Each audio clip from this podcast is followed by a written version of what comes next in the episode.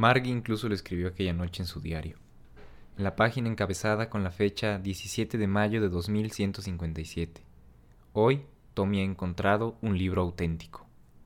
Era un libro muy antiguo.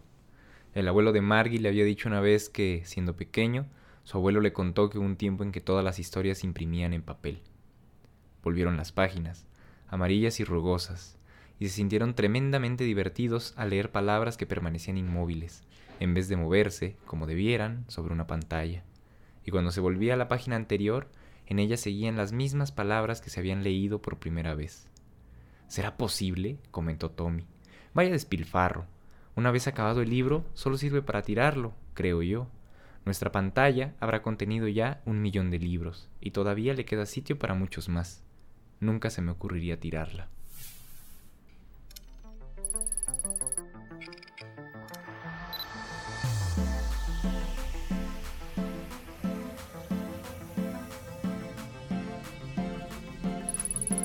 Humanidad.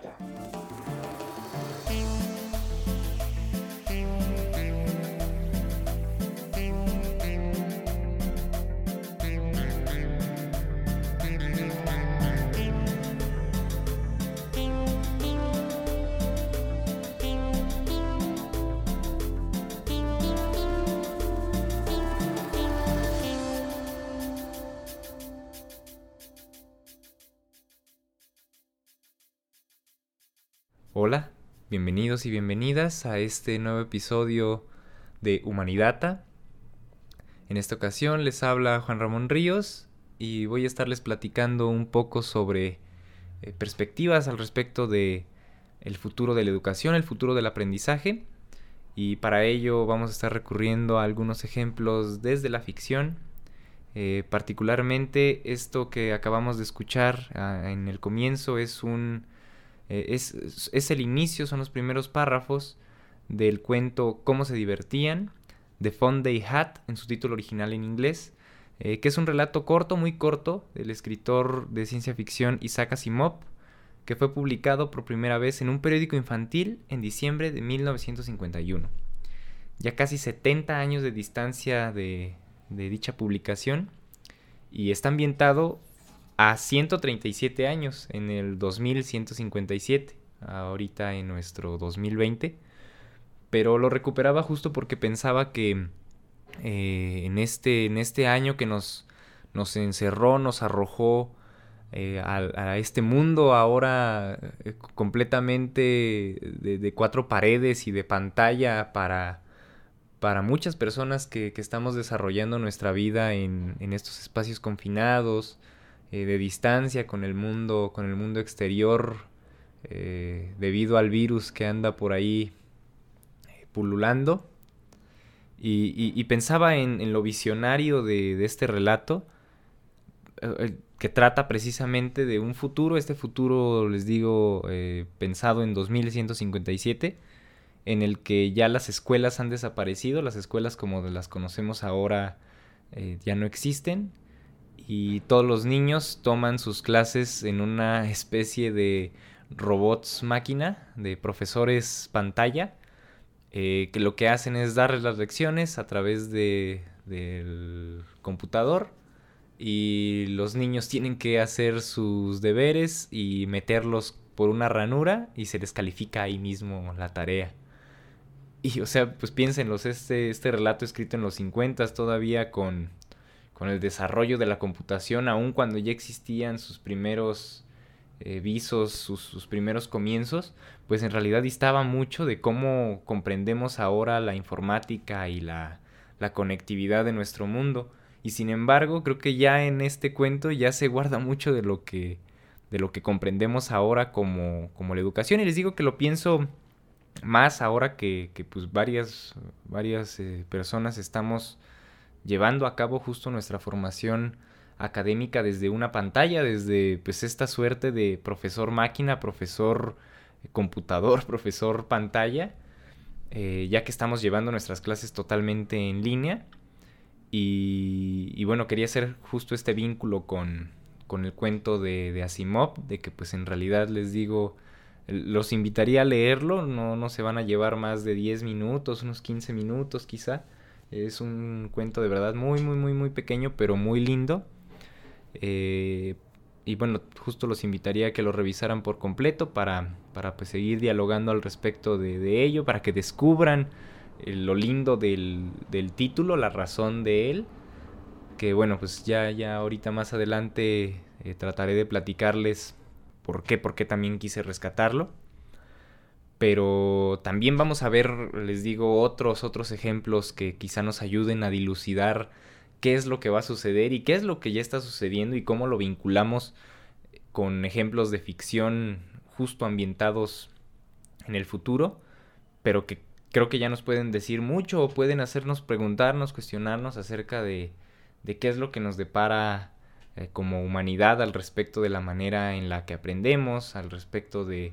de la construcción pedagógica que llevamos a lo largo de toda nuestra existencia y pues seguir con estos ejemplos que, que les quisiera compartir. Eh, primero con estas pantallas computador del escritor Isaac Asimov que, imaginaba. Y también en un momento que me hizo recordar en, un, en una escena de la película Donnie Darko, esta película de 2001 del director Richard Kelly, que aunque no está ambientada en ningún futuro, de hecho está situada en el 88 estadounidense, con la elección entre Dukakis y Bush en puerta, pero que tiene este momento en el que Donnie, el protagonista, interpretado por Jake Gyllenhaal, y Gretchen, eh, interpretado por Gina Malone, eh, están haciendo una suerte de exposición escolar en la que presentan lo que ellos llaman los IMGs, eh, en sus siglas en inglés Infant Memory Generators, algo así como los generadores de memoria infantil y que los imaginan como un dispositivo, eh, que unos lentes que se pondrán los niños mientras duermen y que estarán pasando imágenes de paisajes, eh, de, situaciones que les generen tranquilidad y paz. Y bueno, ellos los están, lo están proponiendo este, este dispositivo como su nombre indica, una fuente de desarrollo temprano de la memoria eh, sabemos de que en los primeros años de nuestra vida nuestros recuerdos son difusos, no, no, los recordamos de manera muy clara y ellos dicen de que con estos lentes presentándoles imágenes al momento de dormir van a poder desarrollar mejor la memoria. Y ya ahí el, maestro los cuestiona diciendo que si no será precisamente lo que necesiten los niños para su desarrollo, para su crecimiento, eh, sería la oscuridad y el silencio en, el momento del sueño. Y bueno, hay más allá como de, otros comentarios que le hacen ahí unos compañeros de, manera maliciosa, insidiosa, me puse a pensar en este, en este dispositivo que proponían, eh, precisamente como en si sería utilizado y de que es algo que, puede seguir generando eh, pues investigación o diálogo, cuestionamientos, si lo que escuchamos mientras dormimos sería de alguna manera en algún futuro asimilable o percibible. Si quizá poniéndonos algunos audífonos, escuchando alguna conferencia, alguna lección, eh, incluso, no sé, alguna, alguna música, si eso es probable que sea asimilado por el cerebro, o si como dice el maestro en Donnie Darko, lo que se necesita en ese momento es nada más que el silencio y la oscuridad para el descanso. Eh, pero bueno, o sea, de, esta situación de, querer de alguna manera librar o de aprovechar al máximo incluso las horas de sueño. Y que también eso precisamente lo vinculaba con, los otros dos ejemplos finales que, pensé. Eh, uno de esta película francesa de animación El planeta salvaje, una película del 73 eh, dirigida por René Laloux en el que una civilización extraterrestre que ya ha sometido a la humanidad, eh, sus procesos de aprendizaje están llevados a través de una especie de diadema que transfiere el conocimiento directamente al cerebro de, de los que lo utilizan. Pues eso da ya por erradicado por completo cualquier otro eh, proceso de asimilación, de lectura-comprensión, eh, o de, mínimo esfuerzo siquiera como por eh, captar o tomar las, lecciones, el aprendizaje, el conocimiento. y que también, por ejemplo, podría verse de manera paralela a lo que sucede en Matrix, esta película del 99 de las hermanas Wachowski, en el que pues ahí haciendo como una especie de comentario, de símil eh, de las personas, eh, los seres humanos vistos como programas de computadora, metidos en esta simulación que, que es la Matrix, que ya se les puedan cargar pues como si fueran actualizaciones eh, para, programas de, computadora, se les pueda cargar información de inmediato para que con una simple este, instalación puedan tener conocimientos de kung fu, de, de otros tipos de artes marciales, este, del manejo de armas y demás que está relacionado como con el ambiente de película de acción de, la propia película pero pues que también habla de esta transferencia de conocimiento eh, de manera directa e inmediata. Y, bueno, eso ya para un poco ir, ir cerrando todas estas ideas, eh, lo pensaba con un ejemplo ya de, la vida real. Eh, hay un investigador que precisamente sus, sus, temas recurrentes han sido la educación a distancia, las posibilidades de una educación que él llama escuela en la nube, School in the Cloud, y como tal el, propio aprendizaje infantil. Eh, les digo, este, este investigador eh, llamado Sugata Mitra es muy conocido por un experimento que desarrolló también, como la película de las Wachowski, a finales de siglo, en el 99, y en lo que consistía su, este experimento famoso llamado Hole in the Wall, algo así como el agujero en la pared, y en lo que consistía su, su experimento era en poner una computadora incrustada en la pared de, de un barrio en, India, de su país de origen, específicamente en un barrio alejado de Nueva Delhi, así en una zona rural precisamente alejada de, los estímulos de, las grandes ciudades y poner esa, computadora allí incrustada en una pared para que los niños de la comunidad tuvieran acceso a ella. Pero eh, su, punto era precisamente probar que, que las computadoras allí podían ser utilizadas por estos niños que no tenían ningún tipo de, de conocimiento ni de entrenamiento formal acerca de su uso de, estas herramientas. O sea, muchos, por supuesto, ni siquiera sabían en ese momento lo que era una computadora o cómo funcionaba. Y, bueno, los, los sorprendentes resultados a los que llegó después de algunos meses de dejar la computadora allí, digamos, abandonada, eh, con, los niños con acceso a ella fue de que regresando los niños ya tenían completo conocimiento de cómo utilizarla, ya habían podido acceder a la información que resguardaba esta, eh, enciclopedias en el disco duro, incluso ya en posteriores experimentos ya algunas con acceso a internet. Y lo que identificaba era cómo los niños, con el simple acceso a la herramienta, a la información, en un ambiente de autoaprendizaje y de colaboración, compartían eh, sus descubrimientos al respecto del aparato y se iban haciendo como una suerte de redes de, compartir